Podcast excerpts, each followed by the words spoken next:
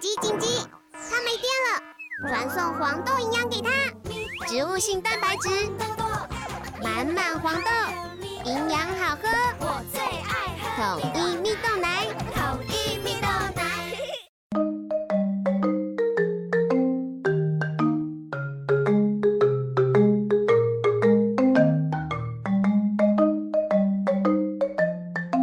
Hello, this is Teacher Bear。我是贝尔老师。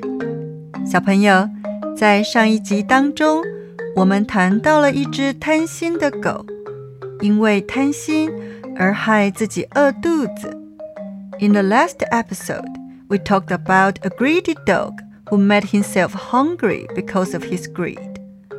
今天，贝尔老师要再跟你们分享一个因为贪心而伤害了自己的故事。Today, I want to share with you another story about someone hurting himself because of greed. 有一位农夫每天都努力的工作。There was a farmer who worked hard every day. 可是因为他的土地很小，生产的农作物不多，所以还是过着穷苦的生活。But because his land was small and didn't produce many crops, he still lived a poor life. 有一天早上，他走进农场时，眼睛被一道金色的光刺得睁不开眼。One morning, when he walked into the farm, his eyes were blinded by a golden light. 农夫向发光的地方走了过去，发现居然有一只鹅生了一颗金蛋。 The farmer walked to the place where the light was shining and found that a goose had laid a golden egg. 天哪，这是金蛋吗？My goodness, is this a golden egg？啊，一定是上天知道我太辛苦了，所以派了这只鹅来帮我。 God must have known that I was working too hard, so he sent this goose to help me. 农夫赶紧把鹅抱回家去，给了它最好的食物与生活环境。The farmer quickly took the goose home and gave it the best food and a living environment.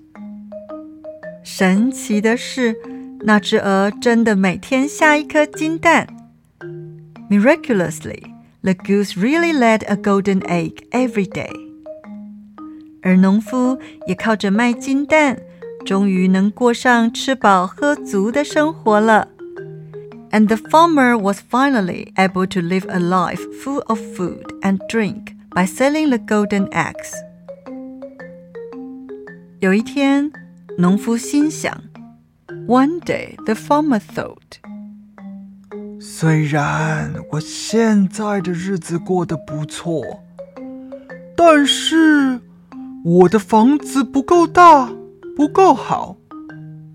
Although I'm living a good life now, my house is not big enough and not good enough.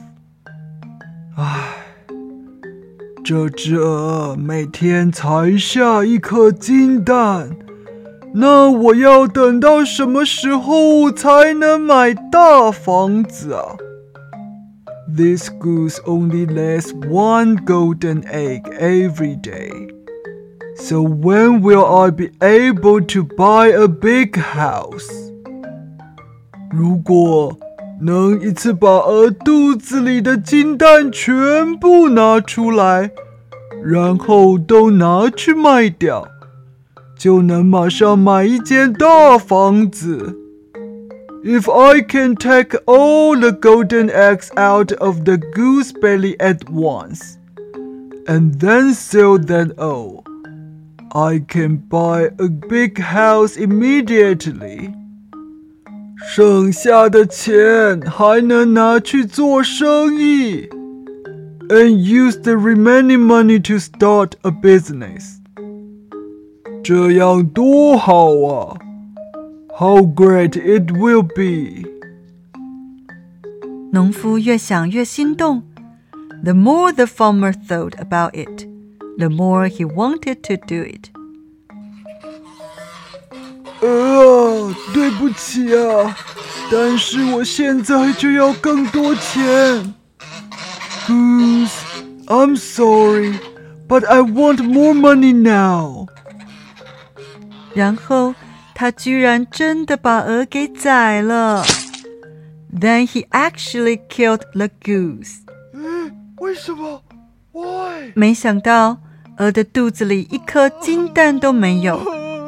Unexpectedly, there was not a single golden egg in the belly of the goose. I really regret it. 失去了鹅的农夫，既后悔又心痛，只能回到以前辛苦工作并且穷苦的生活。The farmer lost his goose, regretted and heartbroken and could only return to his hard-working and poor life.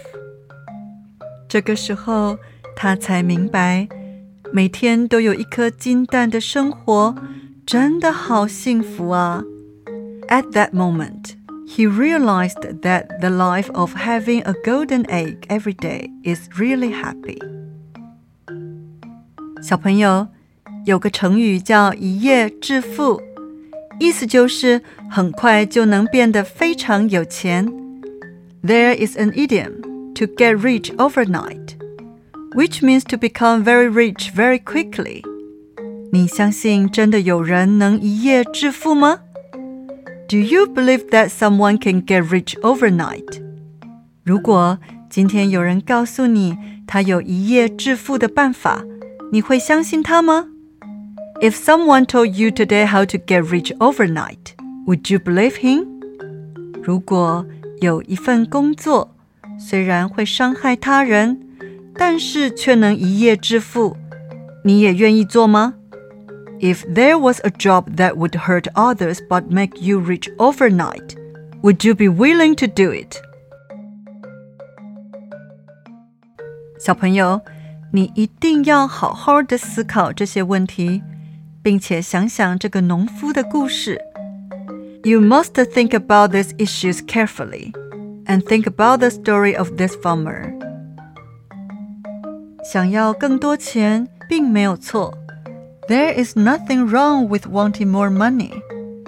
但是一定要心安理得、脚踏实地，而且还要有智慧。But you must have a conscience be realistic, and be wise. 你觉得呢？What do you think? 如果你的朋友很贪心，你想劝他别贪心，用英文可以怎么说呢？Don't be greedy.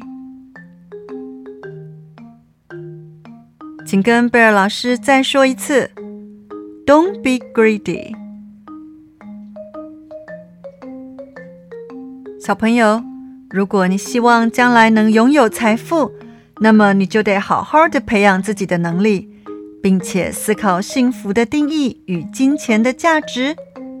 If you want to have wealth in the future, then you have to cultivate your abilities well and think about the definition of happiness and the value of money.